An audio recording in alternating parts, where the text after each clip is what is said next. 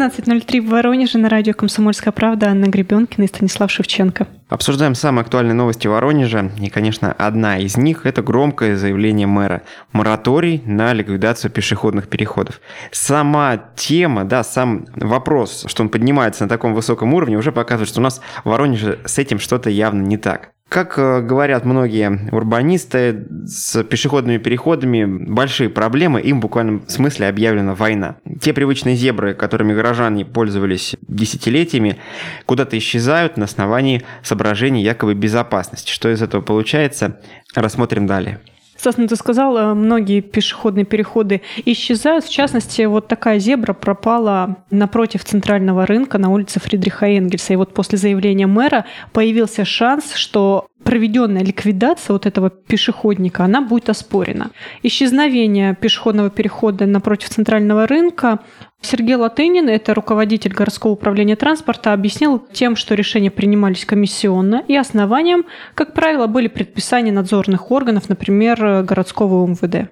Оказалось, что уже подготовлен приказ, по которому должны исчезнуть еще 12 подобных пешеходных переходов. Вдумайтесь, 12 зебр. Например, мог исчезнуть э, переход к Кольцовскому скверу от остановки общественного транспорта, то есть э, причиной в том случае стало наличие арки. Вот по дорожным нормативам нельзя, чтобы пешеход вел не прямо на тротуар, а в арку, где тоже возможно движение автомобильного транспорта. В принципе, автомобилисты и раньше замечали, что что-то с этим переходом не так. Стас, ну вот хочется спросить, неужели только автомобилисты замечали, что с этим переходом что-то не так? Он годами там нарисован, и люди годами ходят по нему. И только сейчас мы такие, оп, а оказывается, он не по правилам нарисован. Ну что за глупости? Тут все дело в том, что годами и десятилетиями пешеходные переходы рисовали там, где просили люди.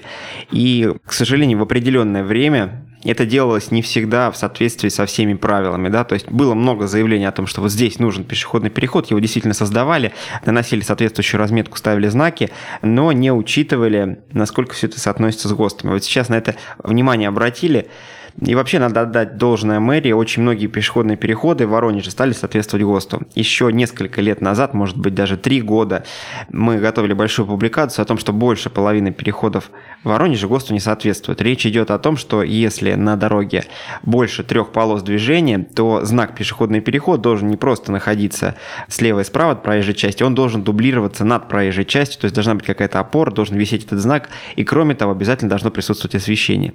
Вот что касается освещения не уверен, что везде это соблюдается правильно и грамотно, но что касается появления дублирующих знаков, то их стало действительно много. Кстати, э, товарищи урбанисты, не всегда можно понять генеральную линию их мысли на самом деле относятся к вот этим знакам над проезжей частью достаточно плохо. Говорят, что это визуальный мусор, который город э, делает менее, менее красивым. Да, и точно так же к ним можно относиться как к каким-то назойливым рекламным вывескам. Но ГОСТ есть ГОСТ, и требования соблюдаются, знаки появляются. Мне кажется, все-таки это очень хорошо, и можно представить ситуацию на дороге, когда знак э, слева тебе не виден из одного грузовика, знак справа тебе не виден из-за другого грузовика, зато знак над проезжей частью никакой вертолет тебе не загородит. И можно уже подготовиться заблаговременно к приближению к пешеходному переходу. После заявления мэра а, вообще выяснилось, что в Воронеже существует такое понятие, как исторически сложившиеся пешеходные переходы, да, то есть те, которые в сегодняшних условиях не появились бы, но которые все-таки есть и которые надо каким-то образом уважать. Что, в частности, сказал Вадим Кстенин. Он сказал, что люди привыкли там ходить и будут там ходить даже после демонтажа знаков и демаркирования перехода. Тем самым будет повышаться риск ДТП. Любопытное мнение, и если оно не совсем а, накладывается на транспортную науку, да, то есть если мы а, закрываем пешеходный переход, а, ставим там барьерное ограждение, то, наверное, должны предполагать, что люди посмотрят на знаки, посмотрят на ограждение и не полезут переходить. Но, как показывает практика, воронежцы к таким проявлениям э, заботы относятся достаточно холодно. Это можно понять не только по пешеходам, которые продолжают пересекать проезжую часть по бывшим зебрам, как это в случае с центральным рынком происходит, но и в случае с автомобильными светофорами, как только появляются какие-то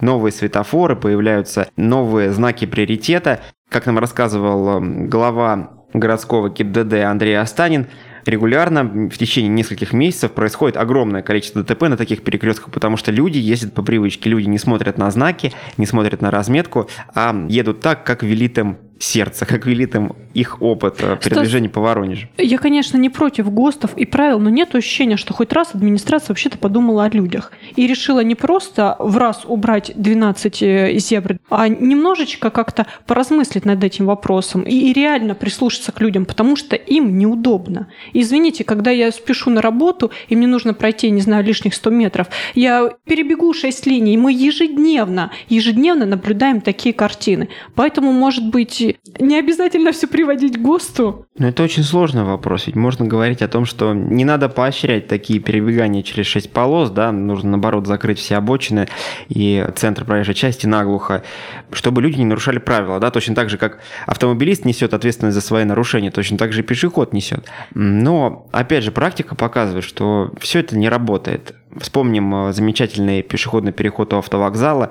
Каждый день там можно заметить э, людей, как правило, это пожилые люди с очень тяжелыми сумками, которые не хотят забираться на небоскреб э, надземного пешеходного перехода и пытаются реально через 6 полос, да, прямо под автомобилями, как-то между ними лавируя, как в компьютерной игре, где нужно двигать влево-вправо и пытаться перейти дорогу с очень интенсивным движением. Так и здесь. Этих людей можно увидеть. Несмотря на то, что все ограждения стоят, каким-то образом они выбираются на проезжую часть и там оказываются. То есть вот этот момент, да, согласен. Здесь не подумали о людях, здесь подумали о правилах, подумали о ГОСТах, везде поставили правильные заборчики, посредине проезжей части ограждения высится у нас, но толку это не приносит никакого. Кстати, новости еще об одном пешеходном переходе. Исчезнет все-таки еще одна зебра, точнее переместится на 50 метров в сторону. Речь идет о переходе у Воронежского государственного университета. И действительно, эту новость воронежцы восприняли неоднозначно. Если одни подтвердили, что раньше переходить дорогу в ИГУ было опасно, то другие обратили внимание, что горожан просто заставляют ходить как коней в шахматах. Зебру сместили на несколько десятков метров от кольца, и это якобы тоже должно уменьшить количество ДТП, которое происходит. Мне не нравится слово «якобы», которое ты здесь сказала. По-моему, очевидно, что пешеходные переходы у кольца – это что-то ужасное, это что-то, что ну, несет опасность. Ну вот местные активисты обратились к статистике госавтоинспекции. И вот по данным, на пешеходном переходе у ВГУ и вблизи него за последние 4 года не было ни одного ДТП. Извините, мы какую аварийность убираем? Я не знаю, когда у нас стоят какие-нибудь кошмарные повороты, развороты, когда у нас на торпедо только в прошлом месяце поставили светофор, а там просто толпами сбивало людей. Место концентрации ДТП, значит, мы его не считали. А у ВГУ, где просто прекрасно студенты могут спокойно переходить дорожку, прямо напротив центрального входа. Все ходят хорошо, счастливо. Автомобилисты всегда там тормозят, и у нас, оказывается, здесь тоже концентрация ДТП. Нет, ну у меня вопрос к активистам, которые обратили внимание на эту статистику, к тебе, наверное, тоже. А что, нужно было подождать, э, пока там произойдет э, сколько-то ДТП? Если мы видим невооруженным глазом, перекресток достаточно опасный. Если кольцо рядом с кольцом зебра, то, очевидно, кто-то из водителей там забывает включить поворотник. Э, мы думаем, что он поедет по кольцу, он там едет прямо. Или наоборот. В любом случае, какие-то маневры торможения прямо перед самым кольцом, это всегда опасность и другого плана, если первая машина тормозит перед пешеходным переходом, то сзади в нее прилетает другой автомобиль, и уже вдвоем они несутся на пешеходов. Действительно, студенты гуляли, как ты уже сказал, по этому пешеходному переходу, но в определенные дни поток был действительно нескончаемый. Все идут по одному, неторопливо прогуливаясь по этой зебре наверное, всегда хорошо, как в данном случае появится светофор, то люди будут группироваться на обочинах и вместе переходят. Не знаю, Стас, вот меня искренне больше волнует тот момент, что сейчас наступает лето, и вот по этой площади, по всей рядом с ВГУ, мимо центральной площади Ленина, и дальше туда к Адмиралтейке будут неистово носиться какие-нибудь мотоциклисты, будут дрифтовать молодые люди на каких-нибудь полустарых разваливающихся машинах, и вот от этого светофор никак не спасет. И мне кажется, что вот как-то на это это нужно было бы обратить внимание, когда ты просто идешь вечером, я не знаю, в часов 9, в половину десятого, и проскакивает этот безумный какой-нибудь молодой человек на мотоцикле с такой скоростью, что я не знаю, что там может случиться. А мы такие перенесем немножечко пешеходный переход, и это нам улучшит дорожную ситуацию. Но я тебе так ну, скажу, ребят, это разные ну, основания. Нет? Ну, это разные основания. Ну, я не понимаю, зачем решать проблему, которой не было, и не обращать внимания на какие-то реальные сложности рядом с этим кольцом, рядом с ВГУ. Здорово, что будет светофор, мне будет несложно пройти лишних 50 метров, и я думаю, что люди, которые сейчас возмущаются, тоже, в принципе, привыкнут. Но я думаю, что даже тот же указ мэра, который вышел после, кстати, обсуждения пешеходного перехода у ВГУ по поводу моратория на упразднение вот этих зебр. Ну, как-то эти вещи все-таки связаны. В твоей горячей реплике меня немножко смутило, что ты говоришь об опасности вот этих мотоциклистов, и при этом говоришь, вот лучше бы на них обратили внимание. Да? Светофор не спасет от мотоциклистов, он не спасет от падения метеорита внезапного или э, какой-нибудь авиакатастрофы в небе над э, Воронежем. Не дай бог, конечно. Но если мы говорим о теме пешеходных переходов и о теме светофоров, наверное, ничего плохого, во всяком случае, от этого светофора не будет. Конечно, тут все опирается в финансирование. И в случае с значительным количеством светофорных объектов власти просто ждут, когда застройщик комплекса по соседству возьмет и поставит светофор за свои деньги. И это не прописывается в каких-то документах обязующих, да, но это на каком-то гласном уровне обычно обещается. Что касается ВГУ, мне кажется, здесь не без участия самого университета идет действительно забота в основном о студентах, ведь я думаю, что большинство из тех, кто пользуется этим пешеходным переходом, все-таки студенты. Поэтому ничего плохого тут совершенно не вижу, и вот этот крюк, он в данном случае несущественный. Есть моменты, на которые нужно обращать внимание, будем надеяться, что наши власти уже вот после таких заявлений мэра будут э, заботиться о людях, да, к этому мы приходим. Самое главное все-таки комфорт. На этом мы сейчас прервемся и сразу после небольшой паузы продолжим наше обсуждение.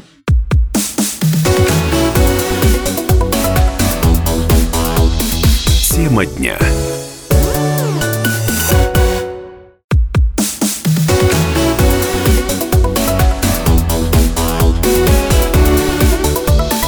Тема дня. На 97,7 FM Анна Гребенкина и Станислав Шевченко обсуждаем самые важные новости Воронежа и региона. Сезон дождей прибавил заботы врачам скорой помощи, всем, кто занимается отравлениями. Очень много случаев, связанных с грибами. Люди повалили в леса, и не все оттуда возвращаются здоровыми, к сожалению. Буквально на прошлой неделе мы говорили о том, что с 29 июля по 7 августа в Центр острых отравлений областной больницы номер один с диагнозом отравления грибами госпитализировали 31 человека. К сожалению, люди продолжают поступать из-за употребления несъедобных грибов, и еще за два дня, 7 и 9 августа, в больницу попали еще 15 человек. Тут одна из тех историй, когда на статистику влияет погода. То же самое, что с утоплениями на водоемах Воронежской области. Наверное, вот в этом году явно таких случаев будет меньше, просто потому что люди реже купаются, купаются потому что холодно. Да. Но вот эти сезонные особенности прибавили опасности совсем с другой стороны. Вот сейчас в стационаре находится 33 человека, 17 из них из Воронежа, 16 из районов области. Продолжается лечение девятилетнего мальчика. Его состояние врачи оценивают как крайне тяжелое. Собственно, давай скажем, что смертельных случаев в этом сезоне три. На лечение одного человека, который отравился грибами, тратится в сутки 100-150 тысяч рублей. Такими данными поделились в Департаменте здравоохранения.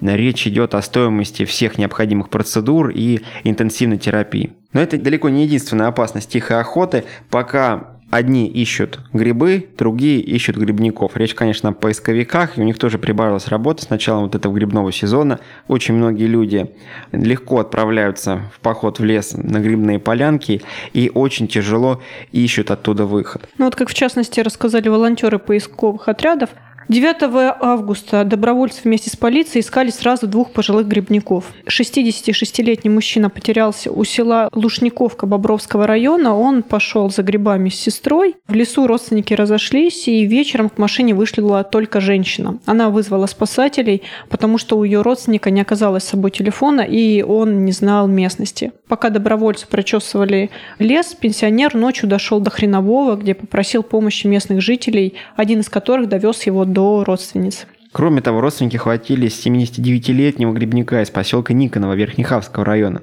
К счастью, у мужчины был с собой телефон, с ним в итоге связались полицейские и волонтеры. Мужчина вышел сначала к линии электропередачи, потом, благодаря вот этой вот э, ветке, дошел до Углянца. Оттуда его домой довезли полицейские. Еще один случай на днях произошел в Хреновском лесничестве. Женщина увлеклась тихой охотой и заблудилась. Ушла она в лес в одиночку. И когда пенсионерка поняла, что не знает дороги домой, набрала номер спасателей. Те связались с лесниками и попросили о помощи. Сотрудники лесхоза быстро отыскали потерявшуюся женщину.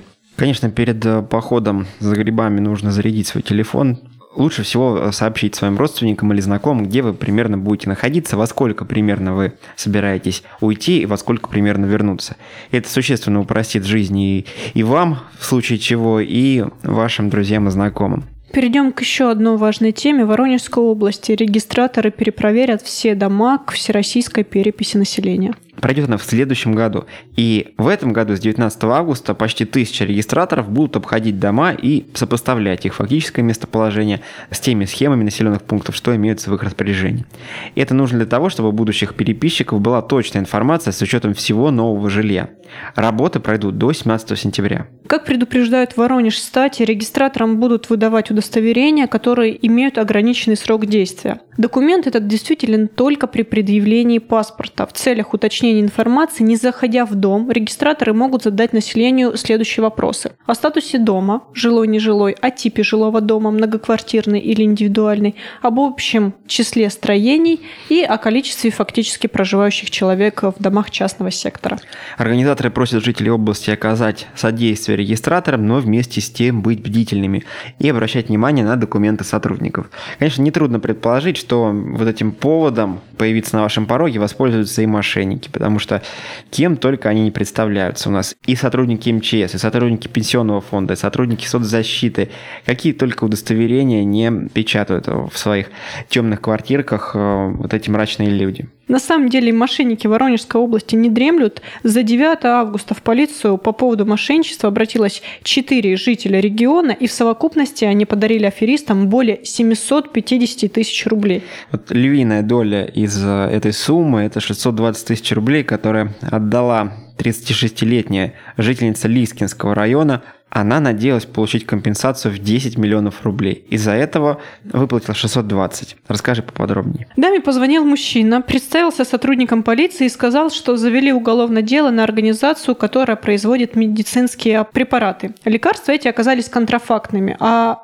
женщина стала потерпевшей, потому что она покупала эти лекарства, и теперь, как сказал мужчина, ей положена компенсация. Буквально через несколько минут позвонил еще один мужчина, который представился адвокатом, и сказал, что для получения выплаты в 10 миллионов рублей нужно сначала оплатить издержки, которые составили 620 тысяч рублей. И вот тут ну просто кошмар. Женщина действительно перевела деньги на предоставленные ей реквизиты. Видимо, не с кем было посоветоваться, да, не с кем было взвесить хорошо вот эту ситуацию. Когда тебе звонит человек очень серьезным голосом, представляясь сотрудником полиции, начинает что-то вещать, невольно возникает все-таки к нему доверие трудно сейчас как-то улыбнуться, посмеяться, да, сказать, ну что, она совсем что ли? Стас, я не знаю, какой решительностью должен обладать человек, чтобы вот так легко расстаться с 600 тысячами рублей. 10 миллионов ты получишь завтра, тебе говорят. 10 миллионов рублей Стас, тебе ну придут. вот они 600 родненькие, они твои, они лежат у тебя на счету. Ты Завтра знаешь, будет что 10 они миллионов. Есть. А это не, непонятно где, какие-то воображаемые деньги. Ну действительно, ну живем, как я не знаю, в 18 веке. Ну как можно до сих пор думать, что тебе просто кто-то отдаст э, миллионы.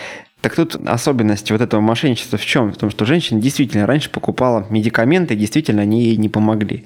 Видимо, существует э, у мошенников некая база клиентов вот таких вот э, фирм, которые продают разные недействующие или действующие негативным образом БАДы. И уже один раз обманув людей, продав им в три дорого вот эти вот лекарства, которые никакой пользы не несут, их обманывают по второму кругу уже на основании того, что полагаются некие компенсации. Кстати, еще трое жителей угу. области в тот же день лишились 150 тысяч рублей. И тут сработала старая сказка про службу безопасности банка. Вот еще одна история совершенно непонятная.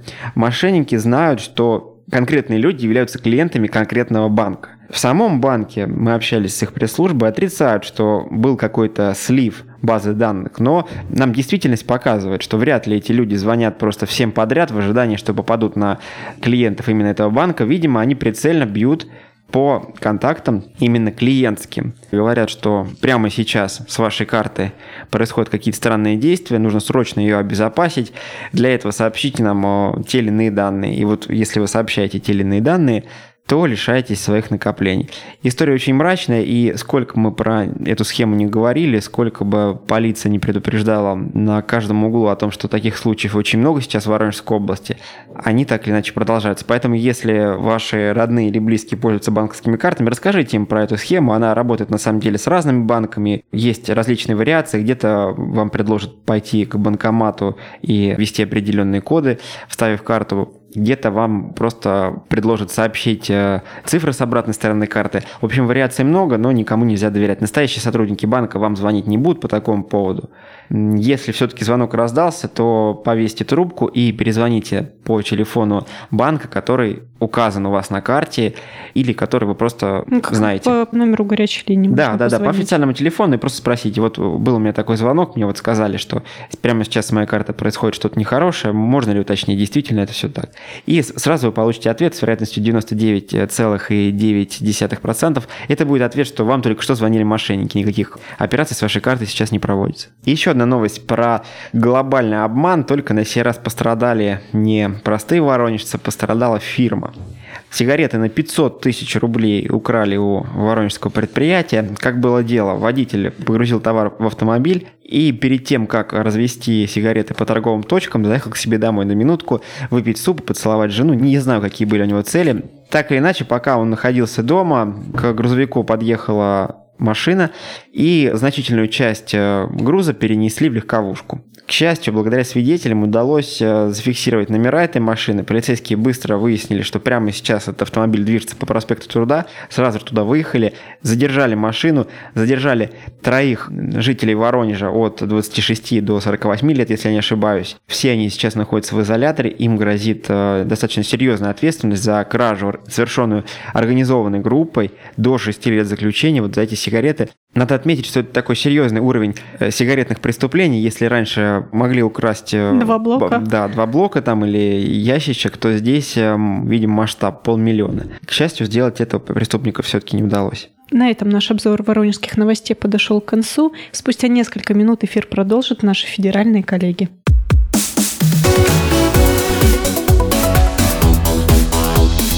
Тема дня.